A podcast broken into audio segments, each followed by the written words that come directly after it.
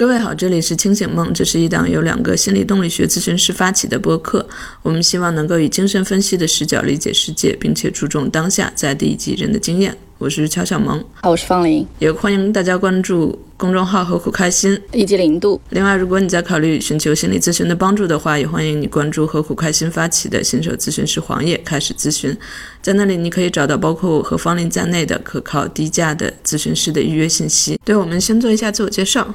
就像前面介绍的那样，这是一档由两个心理动力学咨询师发起的播客，所以我和方林，我们俩都是心理动力学的咨询师。我目前是在芝加哥精神分析学院和国际心理治疗研究院受训。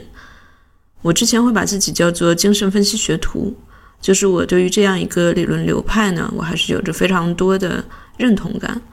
所以在受训之外，我也一直在做各种各样的与精神分析有关的媒体实验，而目前这个清醒梦也是其中的一个。我会希望说自己能够成为精神分析的一个 analyst。让更多的人去了解精神分析，不管是作为咨询师也好，还是这样各种各样的媒体实验也好，我都把它看作是一种自己参与世界的方式。所以这些目前对我来说都还是比较重要的身份认同。我目前呢是一名全职的心理动力学咨询师，我和小萌一样一起受训于国际心理治疗研究院，同时我个人呢也在四川和光临床心理学研究院受训。我有着十年以上的博物馆艺术设计工作经验，同时我也是一个嗯孩子的妈妈，我在育儿的道路上持续的摸索。那我也在思考艺术绘画和内在精神的联系，以及精神分析视角下的心智发展啊，我也很希望能够在这些领域上能够跟大家有更多的交流。那我们就首先来谈一下我们为什么要来做这个节目。嗯。是从去年开始在做这个何苦开心，当时就做了很多实验。我是把它叫做一个，嗯，精神分析活用的媒体实验，就包括去翻译一些精神分析相关的讲座视频，然后有一些精神分析引言的日签，然后还有就是一些关于精神分析和日常生活的这样一些联系的文章写作。所以实际上也一直会有一个音频部分的尝试，但当时这个音频是比较偏向于面向咨询师的，比较专业的，叫做阅读联想。但我现在，呃，我也停更了一段时间嘛，然后我就希望说这个音频也能更加面向大众一点，然后希望去对呃那个文字的部分，就精神分析活用这个文字的部分去做一个扩展。你也在做零度，做了一段时间，我不知道你在这个方面有什么想法。好像你你的工号也是从去年开始做的吧？但是已经做了蛮多的部分的思考了。对，我的工号是从其实是今年疫情之后开始做工号，但是就是视频的翻译部分是从去年开始做。嗯，那我的公号也是今年才开始做的。嗯，也许也是因为随着临床经验的增多，吧自己想，呃，输出一些东西。因为我也记得我是最早一批，应该是比较早的一批，当时写博客的。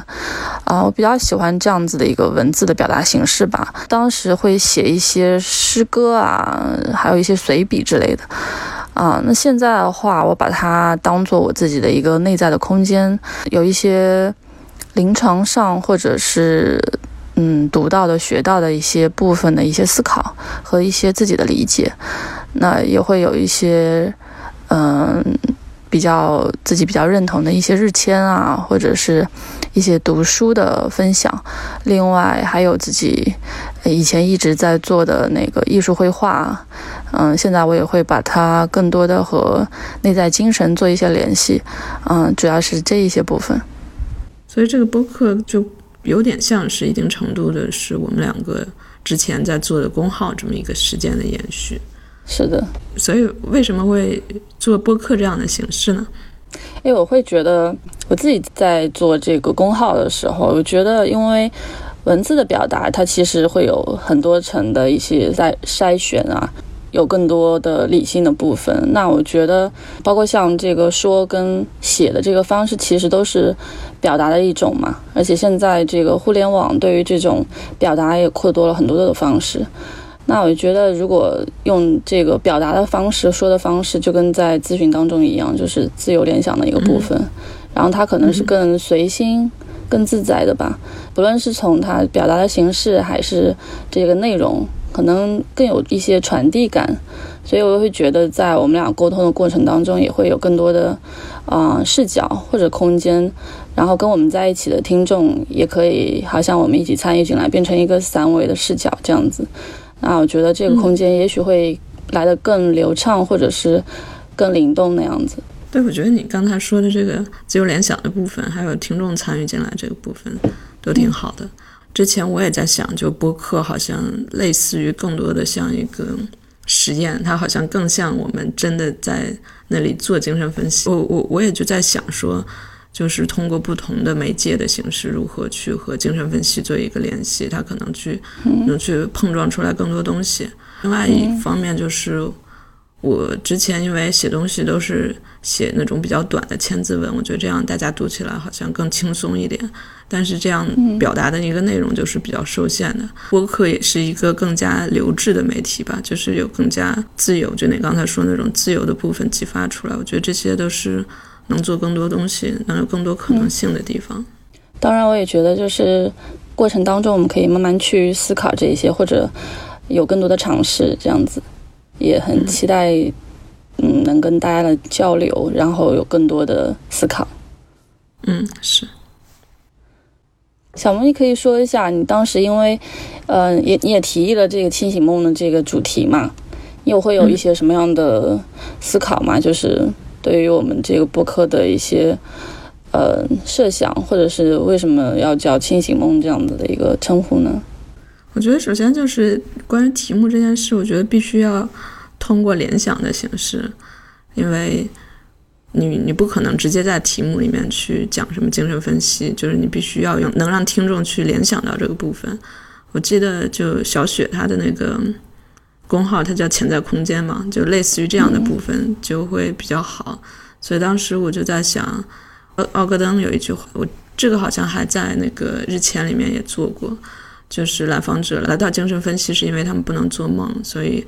我们要做的就是帮他去恢复一个做梦的能力。所以我觉得梦这个意象是非常有趣的，也是非常精神分析式的一个意象。但是如果我们要是完全处在一个梦境之中，好像就会过于游走，或者不能去和现实去做一个接触，所以当时就想到了清醒梦的这个意象。所以好像其实做梦的过程就是潜意识在表达的那些过程。像弗洛伊德也说，好像我们通过这个梦可以去接触到一个人那个潜意识的一个通道，这样子。嗯，是。就与与此同时，我们还保持一个相对清醒。嗯，就是与此同时，我们又和这个梦境是有一些距离的，我们不是完全融入其中的，我们又是有一个空间去思考的，有一个空间去理解这些梦境的。就跟我们现在一样，我们在一个清醒的一个现实的一个空间当中，但是我们可以去谈论更多的东西，然后有更多的感觉或者感受。那这个部分可能慢慢在接触到一些无意识的部分，所以它其实。有点像在清醒和梦之间的这样的一个过渡空间。嗯，然后我也想这个部分是不是在我们当下来说也是一种思考的方式？啊，就可能在当下去觉察我们自己内在的一些感觉、感受，还有我们的一些态度。我们也是想从精神分析的这个视角出发，然后去传达精神分析的这个理念。但是我觉得。我们也都是去尊重这种多元文化的思考和态度。那我想，这是我们想一起来做这档播客的一个利益出发吧。所以这个部分你在那个 logo 的设计里面有一些呈现，所以不知道你要不要和大家介绍一下你这个 logo 设计的一些想法？对，就是这个 logo 和清清醒梦之间的一些联系？对，因为之前跟跟你在讨论嘛，就是我们怎么样把这个主题和这个。呃，一个 logo 能够去做一些结合，那也是涵盖了两层的方向嘛，就是一个是现实当下的，还有就是我们梦或者是无意识的那个部分。那怎么样把它做一个结合呢？就是啊，这边是有一个门的联想，或者是一个通道的联想。就像是我们在当下可以通往啊无意识的那个通道，或者是在我们的嗯意识通往无意识的那个通道，或者是我们当下嗯和过去连接的一个通道，以及在互联网当中的我们这样一个彼此流通嗯交互的一个通道。所以把梦的这个部分，梦幻的这个月亮的元素和这个门的元素做了一个结合。那这样的话，其实，嗯，下面我做了一个小的一个光束嘛，就是门开开的时候有一个小光束能够射进来，其实就寓意了一种，呃，能够有一些连通，啊，能够有一些体现这样子的一个，嗯，感觉，是是当时做了这样的一个设计。对，我觉得这真的是你做这个设计的时候考虑了很多，而且我我特别喜欢。那我也很谢谢你的喜欢。那我们接下来就谈一下之后对于这个播客的一些想法吧。之前有朋友评价，就是何苦开心在做的一些尝试，他有这么个形容，就说何苦开心在用更加现代、更加年轻的姿态去布道精神分析。我我不知道他这个评价是不是准确，但如果有这个方向的话，我也挺愿意去贴着这个方向去做的，因为我觉得好像经常我们一提精神分析就是。百年精神分析就有很多很陈旧的东西，我就在一直在想，精神分析实际上并不是这样的，就它是可以跟当下的很多东西有很多结合，它是实际上是非常活跃的一个部分，就是它可以是非常鲜活，然后非常灵动，即使在现在是非常有生命力的一个部分，所以这是在清醒梦里我们会去尝试的，我们也有说。我们会关注当下在地和人的经验嘛，所以我就想去从这几个部分去聊一下。所谓当下，就是我们现在身处的这个现代社会。看到有这样的描述，就是说关于我们现在这个社会是一个非常自恋的这个社会，好像我们有很多就是精神分析叫那个前俄狄浦斯期或者就口欲期的那种满足，比如说我们去。呃，我们要去刷抖音嘛，然后我们去有很多这样就是及时满足的部分，但是与此同时，好像我们去掌控自己去做延迟满足这个部分就非常差。嗯，然后每个人好像都是受这个西方主义的这种思潮的影响，好像个人主义是特别盛行的，包括嗯美国的一个情况，关于之前这个特朗普的部分是。一个非常自恋的国家去选择了一个非常自恋的总统，所以这些部分，我想就是精神分析可以去有很多探讨，而且包括我现在看到大家很多对于社会议题，呃，对于热点事件的讨论，好像经常会是处于一个站队的状态，好像是非左即右、非黑即白的。我就在想，精神分析是不是能给这些话题提供一些空间，提供一些。不一样的角度。思考的空间，嗯，所以，所以我我在想有一个事情，就是不站队的精神分析的讨论，我们真正去理解这件事情，而不一定我们一定要把自己安放在哪个位置。包括我们现在在做的一些心理科普，我会发现我们特别强调一些概念，比如说抑郁，比如说边缘人格。现在经常很多来访者过来。都会问我说：“我是不是边缘？”因为这个概念在他们读到的这种心理科普里面是非常常见的，所以我就在想，这种标签化的，大家非常去容易去阅读心理科普，然后立刻给自己贴一个标签，这种东西是不是我们也能去对于这些概念真正做一些辨析，然后我们去对它做一些更加深度的讨论？而不是说我们一定要贴一个标签，就定位在那里，好像这个事情就是铁板钉钉的，就还是说，就刚才说的那种没有思考空间的感觉。是的，我也是这样想，就是也许从刚才你讲那个贴标签的事情。呃，也许一件事情都有两面，就是也许对于一些人来说，贴了标签是一件非常恐怖的事情，但是也许有一些人贴了标签以后，他就释然了。但是我觉得，啊，我觉得这种思考的方式不在于说，就是你刚刚说那个站队，有一点类似像非黑即白的感觉。但我觉得，呃，也许某某某种意义上，它没有这么绝对的站队或者是黑白两面。啊，我们可以提供这样一个，或者我们可以去传达去做这样子的一个事情，能够。有这样的一个空间去把这些东西放进来讨论或者去理解，我觉得也许这个理解的意义可能比站队要来的更多一点。嗯，是，就从精神分析的理论去讲，我们就会说那种站队的方式是处在偏执分裂位嘛，然后我们如何去摆荡到那个抑郁位，有空间去接纳更多的东西。之前我还列了一个提纲，就我是想做一期关于这个部分的，就叫做思考的深度比正确要更加重要，就是可能对于这个部分的一个扩展。这是这是关于当下的部分。还有就是我提到在地，实际上它英文就是那个 local，我一直不太知道这个 local 应该怎么翻译，是可能翻译成本土更好一点，是吧？你觉得？对，我也是这样想。在地好像是个台湾的译法，是本土化吧？可能比较偏本土化的意思。嗯，对。所以我就在想，其实关于中国这个部分是有很多非常独特的现象，但是因为精神分析是一个舶来的东西。我们一直去拿精神分析的理论直接去套用，但实际上我们并不一定就是有很多关于中国的一些特定现象的精神分析的理解。但是实际上这个还挺重要。我现在能想到的几个例子，就是一个是这个好像就是简单心理的一个讲课的一个逐字稿，叫做《中国来访者的老师疫情》。实际上在西方社会，来访者并不会把咨询师称作老师，但是。在中国，这个现象就特别特别普遍，就是来访者会把咨询师称作老师。对，这这个还就是一个挺挺值得讨论的现象了。所以，我我就觉得当时我看到这样一个讲座，我就觉得这种研究是让我觉得非常惊喜的。还有就是之前我也是听简丽丽和何峰他们的那个播客 BYM。有一期就讨论到说，因为精神分析特别强调同胞竞争的这部分，所以中国在很长时期，它是由于这个独生子女政策的影响，好像在一个单独的家庭里面，它是并没有同胞竞争的这部分的。所以当时简玲玲就做了一个讨论，就是说，是不是在中国同胞竞争这个现象就消失了？他认为其实并没有消失，而是说，比如说。你你家里有一个孩子，但是你的伯伯姑姑家他们也有孩子，或者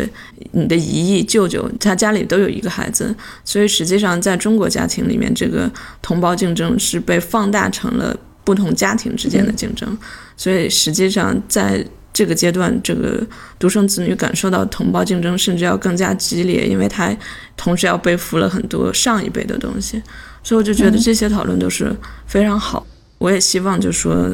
清醒梦可以给这些部分多增加一些文本吧，因为我也觉得，我也觉得这个部分有很多我们中国或者我们当地、我们当下的一些很多本土化的东西，因为可能以前接触到的、学到的很多的呃理论或者概念都是呃来自国外会比较多，所以我觉得这方面，包括现在很多咨询师对于本土化的精神分析的思思考，我觉得这些部分都是非常非常好的部分。嗯嗯，是。所以最后就谈到这个人的经验，我觉得就是在这样一个当下和在地这样一种大的背景之下，那我们每个人我们是在哪里的？我受训那个芝加哥精神分析学院，它的一个类似于 slogan 就叫 human，逗号 being，就是类似于人作为一个存在或者人在存在着这样一种感觉。在和来访者工作过程中，我也会看到很多就是社会社会文化。还有社会事件对于来访者的影响，就虽然精神分析很大程度上它是去强调内在现实的，但是的确这个内在现实是在受那个外部现实的影响的。比如说非常典型就是今年这个疫情嘛。然后另外我观察到的一个现象就是，我的很多来访都是女性，这好像也是一个挺普遍现象。就现在好像走入心理咨询的更多是女性。嗯，好像是这样。对，所以，所以我我就会感觉，我我看到了很多来访者们他们体验到的这个社会对于女性的不公，或者其他少数群体，比如说性少数群体。所以我就在想，其实这些部分并不只是内在现实，因为这个这个社会也是我们生存的社会，我们也能看到很多事情确实是这样的。但是我们去怎么在这样一个大的这个社会环境、这个社会背景下去和来访者工作，包括我会发现。我不知道你有没有注意到，就是一旦有非常热点的那种新闻，就通常它都会在来访者内部去激发出来很多东西。这个疫情就不用说了，包括我当时看到的一个是，呃，杀妻案，还有就之前那个就是北大女生自杀，就被 PUA 之后自杀这种事件，一旦有这样事件报道出来，在很多女性来访者心里都会激发出来很多特别极端的那种幻想。是的，嗯，是，所以，所以，我我在想，一方面就是社会的外在现实是这样的，社会外在现实，但是一方面它又是在和我们的内在现实不停的交互作用的，所以精神分析做的一件事情就好像是，如果我们能够一定程度的把这个内在现实剥离出来，我们就能够去做出来更加有效的讨论。就还是回到我们刚才说那个站队不站队的问题，就是。当我们把自己的那个内在现实剥离出来的时候，我们可能就会能够更好的去共情你的另外一队的那个那个伙伴，可能就能就能去更好的站在一个相对中立客观的位置去做一个更加理性的讨论。这种更加理性讨论可能也是会更加有效的，因为它可能是能够促进交流，并且能够一定程度的去推动一些现实改变的，而不只是。每个人就停留在每个人那个位置，然后用内在现实去对话。这种用内在现实去对话是会是一种非常无效的讨论吗？因为就是你可能只是在描述你的一种内在的感觉、幻想。这种东西对于其他人来说是非常陌生或者很难接触的一个部分。是的，确实是这样。我觉得，我就刚刚你说到那个玻璃，也相当于是去能够更多的去理解、理解或者是思考这个部分。嗯，可以可以更多看到那个自己内在的一些幻想也好，自己内在的一些想象也好，它跟现实之间的一些嗯区别，或者中间的一个思考的空间。对，然后另外一个，我们就还是会继续。之前和胡开心在做的这种精神分析活用，就是把精神分析放到生活的各种相关的领域，不管是职场啊、亲子啊、家庭呀，放到这里面去做一些讨论，就是也也是算是还比较常规的一个东西吧。嗯，好，我也记得，呃，前段时间刚刚自己在参加一个读书会嘛，嗯，当时，嗯，我们读的这本叫《精神分析入门》，那其实是一个比较比较基础的一个读，当时也会有人说，那他学了这些东西，他怎么运用到自己的生活当中？那我记得当时我们的带领者也说，其实你来读这个东西，不一定是说要你一定要运用到生活，那我觉得每个人都有自己一个选择的方式，而是说，当你了解到这些的时候，你可以。可以有对自己的更多的思考，那我们只是想，就是有能够提供一个更多的一个思路，或者更多的一个思考的方式，嗯，觉得可以去思考我们生活当中的方方面面，但是它也许不一定是必须的或者一定的。那弗洛伊德他其实也会说啊，就是幼儿期的一些本能的愿望是这种无意识的心理过程，它是愿望和呃我们本本身的那个恐惧之间相互产生的一些心理冲突，它都会对我们的生活的方方面面都起到重要的作用啊。比如说我们的兴趣爱好、我们的职业和择偶，还有童话、神话等等这些部分。你你这里边还讲说什么文艺啊那些宗教神话那个部分，我觉得这个也是我们后面可以讨论的，不管是对对对对对对对，我嗯有一本有一本书叫什么精神分析童话还精神分析什么的，你有看过吗？我好像有看过那个和和隼雄，他有讲日本的那个，有一本书我是上次也是那个读书会老师推荐，有一本书把。格林童话类似像这种童话故事，用精神分析的来说，对荣格经常做这个部分的工作嘛。然后回到我们刚才说那个在地的部分，就是其实中国传统里面有很多的童话、神话那种传说叙事，但是这个部分就是被讨论比较少。我记得那个李梦潮有过一些讨论，他有讲那个哪吒，然后是不是还有？有《白蛇传》，但是就整体而言又比较少。小萌，你会有一些什么期待吗？对于我们这个播客，你会有一些什么希望吗？其实我有一个比较基本的期待，就是说人话，但我觉得这个还挺难的。嗯就经常当我和其他人去沟通精神分析的时候，大家都会说你说的什么我听不懂。我不知道你有没有这个困惑？嗯，我觉得，我觉得要把精神分析的部分用非常大白的直话说出来，其实是非常难的一件事情。嗯嗯，是，我觉得好像因为我们的受训，然后我们自己在做分析。我们读很多文献，所以好像有一些东西被内化了，所以有些语言对我们来说是非常自然，然后非常容易理解的。但实际上，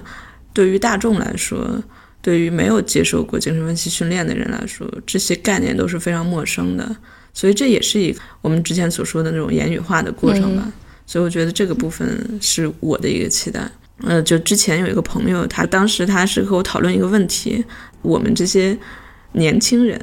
我们心里有一些问题的时候，我们可能会去找一些公众号，找一些心理科普，我们去读，一定程度就能帮我们解决这些问题。但我们的长辈也会遇到很多问题，他们好像就缺少这样的渠道去了解一些基本的心理常识。当时我不是还把这个问题抛到我们那个学习的群里去讨论嘛？大家也都觉得这个还挺困难的。就虽然你好像说从渠道上来说，你还是可以去读读书，去读读这种公号。但实际上对他们来说，去读这些东西好像就天然有些障碍，因为我记得我之前去推荐了一些我认为还比较好读的这种心理的科普书，但实际上，因为他可能写作是用这种比较西方的方式，西方教科书的方式，或者有很多参考文献，或者怎么样，就是年纪大一点的人，他就天然会觉得。阅读起来有障碍，所以我也希望说，就是我们的节目是对于各种年龄跨度的人也好，或者是各各种背景的人也好，我希望我们能是一个就用户体验比较友好的，但是这是一个期待吧，我们会努力去做。我们可以试着去尝试一下看看。所以定位的话，就你刚才也说了，就是我们只是去提供一个视角嘛。我我特别喜欢你之前。在那个访谈里面，就黄页上访谈里面写的一句话，就是就咨询师是一个同行者吧。对，当时我读完之后印象还挺深的，就是希望我们这个播客也是一个同行者。我们自己是有很多局限的，所以也非常期待大家能够参与进来，就是形成刚才方林说的这种一个。对话的这样一个空间，大家参与可以帮我们把这个节目做得更好。是的，我也是想，我们不是要传达一种正确的观念，或者是一个呃能够去引领大家、指导大家的这样的一个角色，而是能够有更多的讨论，然后有跟大家一起去同行的这样子的一个。那就回到我们今天这个这一期的主题啊，我们还是得回到精神分析这个主题。对我起了一个比较宏大的一个题目，叫“精神分析能不能让这个世界变得更好”。我当时想了一个话题，就是类似于精神分析的社会责任。就是通常我们会认为说，心理咨询或者精神分析对个体是有帮助的，但是它对于整体、对于一个社会是不是也是？能够起到一定作用的，这是今天这一期我想讨论的一个话题。我我想到的起点是一般我们会认为好像是反过来的，我们一般会认为说精神分析是特别社会不公平的一件事情，一般会认为精神分析是特别不能承担社会责任的一件事，因为它价格非常昂贵，时间长，好像必须是特定阶级才能享受的一个特权。就包括李梦潮会有这个私有新人的这个提法啊。呃，他说的是，就中产阶级特征，所谓精神分析的自有新人，有钱、有时间、有头脑、有痛苦。呃，有痛苦就是我们说的有病，但是你的确还需要那种我们所谓的那个心理动力学的那个思考方式。然后我们也会看到说，有一些人他在批评商业公司对于心理咨询的宣传嘛，比如说像像简单心理，它是一个有资本注入的这么一个商业公司，他就会去。主动的宣传心理咨询的有效性，他他在运营上会去比较强调这个方面。啊，商业公司对于心理咨询的宣传这一部分，我会觉得的确在这一个阶段，我们是需要矫枉过正的。我们需要不断的强调心理咨询的重要性，因为确实在这个阶段的中国，还有很多人并不了解这个部分，在面临那个心理困扰的时候，他们不会去考虑心理咨询。但是，其实我在呵护开心里，我就一直在强调说，精神分析并不是凌驾于其他方法上的方法，并不一定。当你有了心理困扰的时候，你一定要去心理咨询。你有可能，你不管去读书也好，去和家人朋友交流也好，去皈依宗教或者去阅读哲学，这些都是一些可以帮助你的方法。但是与此同时，我也在想说，精神分析它还是有很多独特的价值的。就相对于我刚才提到这些方法，嗯，所以实际上，在我的很多朋友他们去面临一些困难的时候，就尤其他们这些困难可能是一些模式的不断重复的模式，或者他们用了一些其他方法都没有解决的时候，还是会推荐他们呃精神分析。所以我觉得好像，嗯，这样说起来，其实精神分析可以。比较从一个层面上来说，比较根本的或者比较深度的去看待一个人问题或者解决一个人的问题。因为你刚刚提到那个反思能力，我也在想，好像这种方式也可以把一个个体的这种独立和自由是交还给一个人。嗯，所以我想到自由，其实也想到在工作方式里面，我们很核心的一个工作方式就是让来访者去自由联想。就是用谈话的这种方式去表达他任何头脑中嗯闪过的念头、想法，或者是他的感受。那就是在他表达的过程当中，咨询师可以去运用自己的工作的专业度去靠近他无意识的那个部分，然后在工作过程当中去重新理解过去的那些经验。那我们也说，好像可以去理解过去的那些经验，在当下的一些回想，那我们就可以有。一些新的机会去选择，然后去恢复我们的心理发展，去解决严重的一些心理冲突。其实，在各种不同的心理咨询的方法之中，精神分析它也有非常独特的地方，就是它有一些实证研究表明说，精神分析它在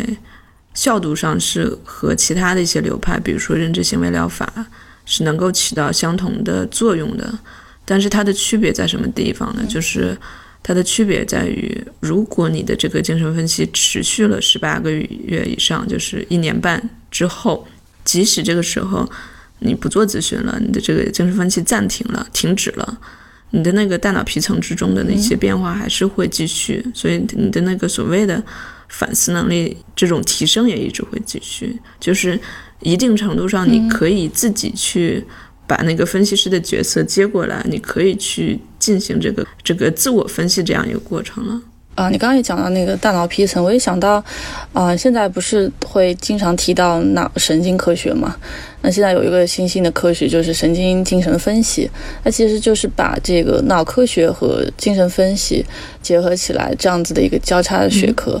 那其实，嗯，好像它里面也会。会提到一个比较核心的部分，就是人的一个大脑的部分。他提到人的大脑会分为三个部分：比较原始的这个爬行动物脑啊，哺乳动物脑，以及后期发展的这个大脑皮层。那爬行动物脑就是相当于我们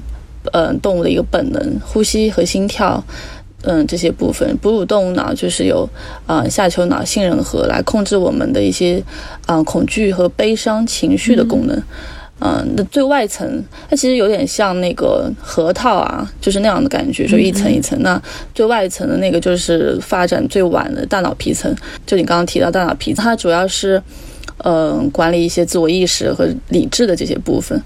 那精神分析也会也会也会提到说，也有有的时候我们会忘记一些一些过去的事情，但是好像那个情感的。就是那个核心的那些部分，它其实还是在那边的。所以，我们有的时候会，有的时候好像会，呃，莫名的悲伤或者抑郁，但又不知道是什么原因。那可能就是这个爬行脑跟哺乳脑的这些原始的记忆，它在那边。所以，可能用自用理想的这种方式，就把这三个部分的区域进行了一个连接，从里到外，从下往上的这样的一个方式。那从低级的大脑到前额叶的这个部分的工作，那好像。就可以把这些痛苦的情感得到一个重构，嗯，自然而然这个症状就会有所改善。对，我觉得你刚才提到这个确实是精神分析非常独特的一个部分，这个也能非常好的解释，就是我们一般会说那个所谓道理我全都懂，但是还是过不好这一生。来访者去就他在理智上去是能够理解一件事情，但是过去那种创伤带来的非常原始的情感情绪，那种不能消化代谢的感受还在那里，所以这种部分很少有方式，除了精神分析之外的方式可以去接触到，可以去真正去处理那个部分的，嗯。嗯，对他，他去处理这部分非常困难的感受的一个方式，很主要的一个方式就是这种咨访关系，对吧？嗯，我我我想是的，就是你也提到了精神分析的独特性啊，我想在很多的治疗治疗的流派或者治疗的方式里面，精神分析也是有一个非常独特的工作的原理，就是。它比较强调来访者跟咨询师的互动关系，就是这当中的关系是，嗯，就是所谓的治疗联盟，它其实是，嗯，咨询里面非常关键的因素，或者是起效的那个因素，也就是，嗯，治疗的这个核心就是来访对于咨询师的这个移情体验，治疗师可以帮助来访去看到他关系当中本身自我和他人的这些互动。啊以及在这些互动里面的认知和情感的部分，然后通过这样子的反复的移情的一些呈现跟讨论，来修复他人格当中过往的一些受阻或者缺陷的部分。呃，我觉得这也是精神分析非常独特的一种工作方式。嗯，是关于这部分，我之前看到杨柳，就是嗯，对，他是那个费城的一个分析师候选人，我看到他有一个非常好的比喻，就是。他去讲咨询过程，说是，呃，他用了一个佛教的概念，叫做业，就是来访者去用他非常猛烈的这个业，想要对于咨询师施加影响，但是这个时候咨询师就不像他生活中的其他人物一样去和他去一起去演出这样一一出戏，而是在这里面去停下来，然后去试着理解这个过程。那最后这个业的力量就被就被阻止了，或者它就没有去发挥作用。所以这个好像听上去是一个，我我总觉得它是一个就是消除诅咒的那个过程。就我也想到，就有点像一个三角的一个一个三角，就是咨询师有一部分的这种观察自我，嗯，能够帮助他去看到在咨询里面发生了什么，嗯。既既可以可以投入进去，又可以有保持一定的距离，所以就是在这个过程中，我们前面所谓那种一个人他自我分析的能力，或者他这种把咨询师内化，然后带着这个分析师他内部的这个分析师继续生活的这种这样一种反思能力就会提升出来。就是这种反思能力，我在想，它就像是。可能之前他内心会有很多投射，他看到这个世界有很多扭曲的部分，有很多伤害他的部分，但是现在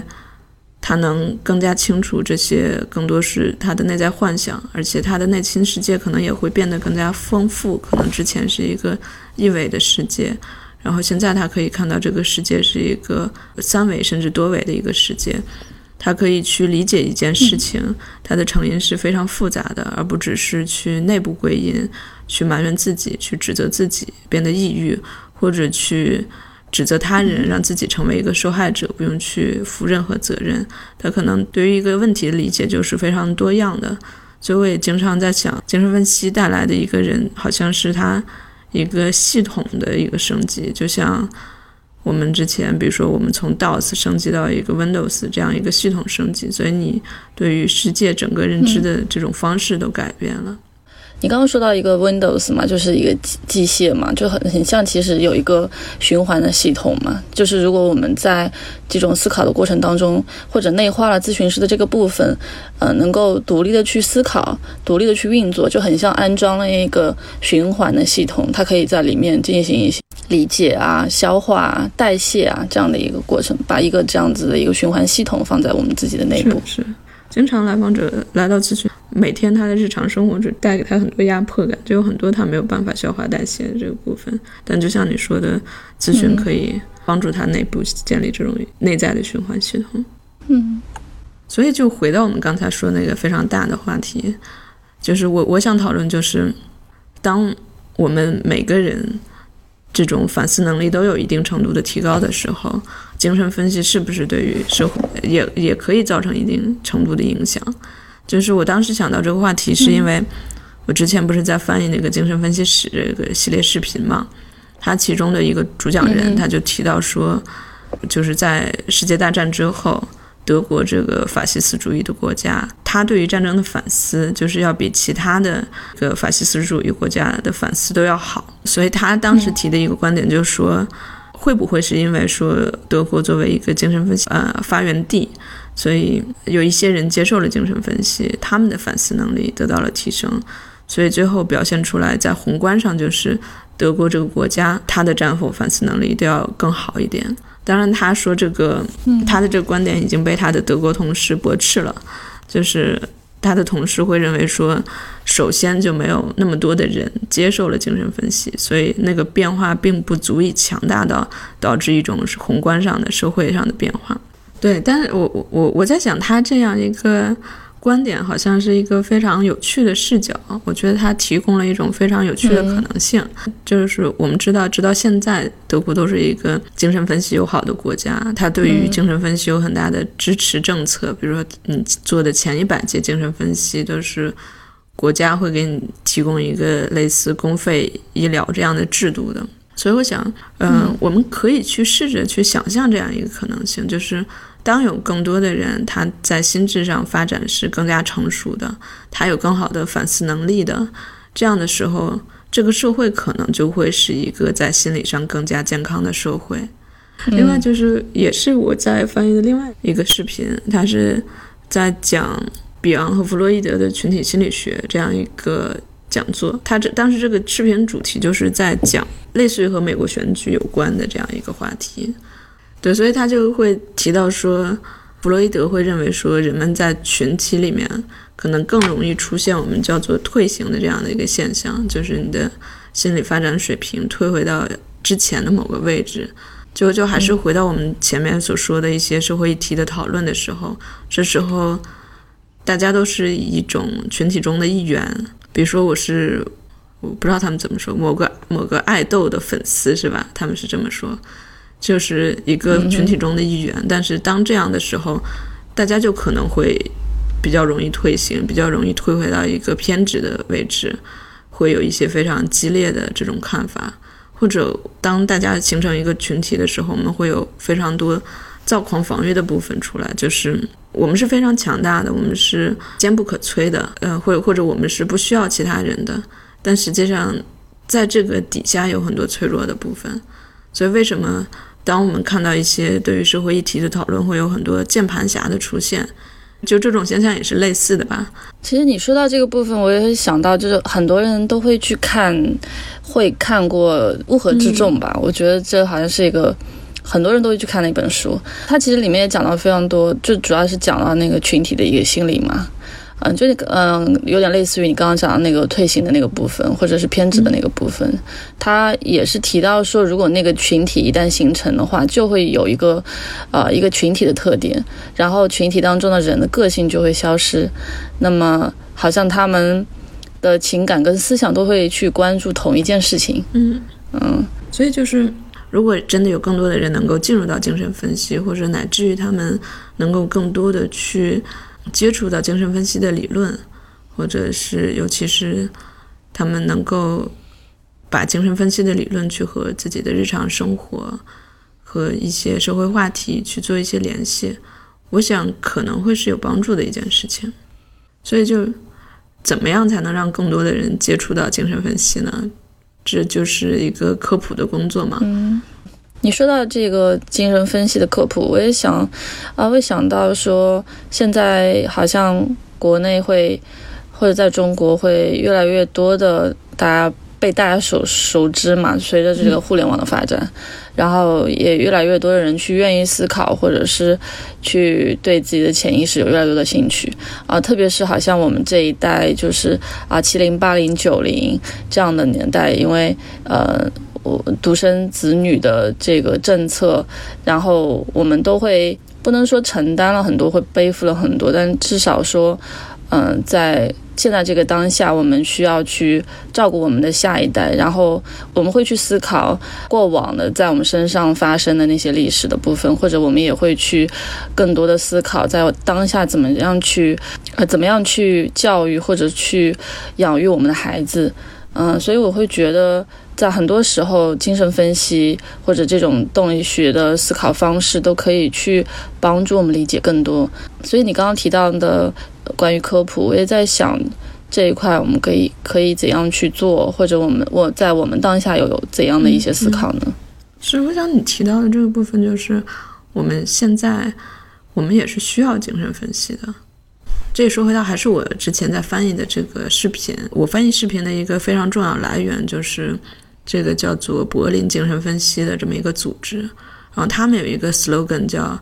“psychoanalysis should be free”，这个精神分析应该是免费的。当然，精神分析本身可能没有办法免费，但是他希望去说他的一个宣传、一个教育的工作可以是免费的。但实际上，关于这个 “psychoanalysis should be free”，看了一下他们这个宣传片。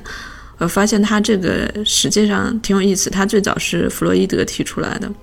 这就联系到我们今天的话题。弗洛伊德会说，觉得精神分析是需要去承担一些社会责任的，需要去有有所承担的，所以他提出来说，精神分析应该是免费的。嗯，对，当然这个当时这个主讲人也说，这是这是弗洛伊德的一个 fantasy 一个幻想，但实际上他和我们刚才提到德国那些部分的变化也是有关系的。当时弗洛伊德是在一九一八年第五届国际精神分析会议上去提到了这件事情。当时的一些参会者回到了柏林，就去做了一些事情。一个是去发起了柏林的这个精神分析学会，另外就是在这个学会里面提供的教育的部分，很多就是我们刚才提到的精神分析的确去为一些人提供了这种这种免费的这种咨询的小节。我也在想，这些部分是很有意义的。所以我也看到有一些同行，嗯，包括李松蔚，然后包括有一个叫史秀雄吧，他是，呃，他有一档播客叫 Steve 说，还有一些就是可能没有那么有名，但我也在交流的一些同行，他们都有类似的一个观点，就是说，实际上这种心理服务应该是有不同层级的，心理咨询可能是最高层级的一，嗯，一个服务，但是在这下面。可能有些人会去讲一些课呀，一些嗯科普的课，或者有一些训练营，比如说嗯情绪调节的训练营，或者是嗯自尊改善的这种训练营，乃至于下面可能有一些自助的书籍、自助的读物，再下面可能就是一些科普的这样的一些创作，所以可能他不同的人他的心理困扰的程度不一样，他需要的。服务可能也不一样，或者他目前打算在心理这个领域投入的一个时间和精力，乃至于金钱这种程度的不一样，他也可以去选择不同层次的这种心理服务，去帮助他自己。所以我也在想，可能某一个层面上，对于自己内心的心理的需求，可能也有各种各样不同的渠道可以去选择，适应自己的那个方式。嗯。所以说这么多，或者我们之后在清醒梦里去做的一些讨论，我想其实一方面它不能去替代心理咨询、精神分析，但另外一方面，我们也想说，通过这些话题的讨论，这些话题可能是和你有关系的，或者和你没有关系的，其实都无所谓。我们希望通过这些话题的讨论去。一定程度的去帮助大家建立一种精神分析的这样的一种思考方式，或者让大家看到这种一种精神分析的思考方式可能是什么样子的。所以我一直在说的是，普及知识不如普及理念嘛。一方面，呃，如果大家学了太多知识，它就有可能变成我们所说的理智化嘛。这些知识可能也成了一种防御，你可能去用这些知识去。给自己贴标签，他就阻止了你更进一步的思考，他就阻止你去体验那些非常困难的情感。呃，另外一个方面，我想可能这种理念才是更加容易内化或者更加容易带走，像类似于一个 take away 这样的东西。我我觉得一个比较好的实践是李松蔚在做的一个事情。其实我不是特别了解他那个流派，但我感觉他的那个流派和社会建构有关系吧，所以他不管通过一些反馈实验也好，还是通过一些他的科普写作也好，他好像是帮助大家去去建立一种拆解问题或者重新定义问题的这样的能力。所以我想，在精神分析领域，我们也同样需要有人做类似的事情。所以我也在想，很期待可以在这样的一个空间里面，好像可以去。把一些社会或者是生活当中的一些事件，我们可以放到空这个空间里来进行一些拆解，或者是一些建构，然后从中可以去有更多的一些反思或者理解。我我在想，我们今天讲了很多类似于精神分析的起效原理，它能够帮助到人的那种非常独特的部分，非常独特的特点。我我们自己对此是有所感受的，所以我们也希望能够把这些部分带给更多的人。这是为什么我们要开始做这档播客的一个原因。我们希望它能够成为大家触手可及的、最可接近的那个层次的一种心理服务。我们也希望能够通过这样一些讨论，去去让大家看到这个精神分析可能是。怎么思考这个世界的？怎么去和我们的生活发生联系的？就是呃，去把精神分析带给我们这种反思能力应用到生活的各个方面，去去让这个世界变得更加多维、更加丰富，这样一种感觉。我觉得你刚刚讲那个特别好，就是如果我在听的话，我都觉得特别好，就是就是变成一个触手可及的，然后可以去接触到的这样子的一个。像心理服务一样的一个层次，就是这个这个点，就虽然它很小，嗯，所以我个人是相信精神分析能让这个世界变得更好的，我也希望能够为此做点什么。欢迎大家来这个空间跟我们一起做梦吧。我也很开心能够进入到这个空间，然后能跟小梦有更多的交流，嗯，也很期待之后和大家一起的分享。好。那您刚才听到的是《清醒梦》的第一期，您可以在各大音频平台以及泛用型博客客户端找到我们。你可以在公众号“何苦开心”或者零度留言，或者发送邮件到何苦开心 @gmail.com，期待你的反馈。拜拜，拜拜。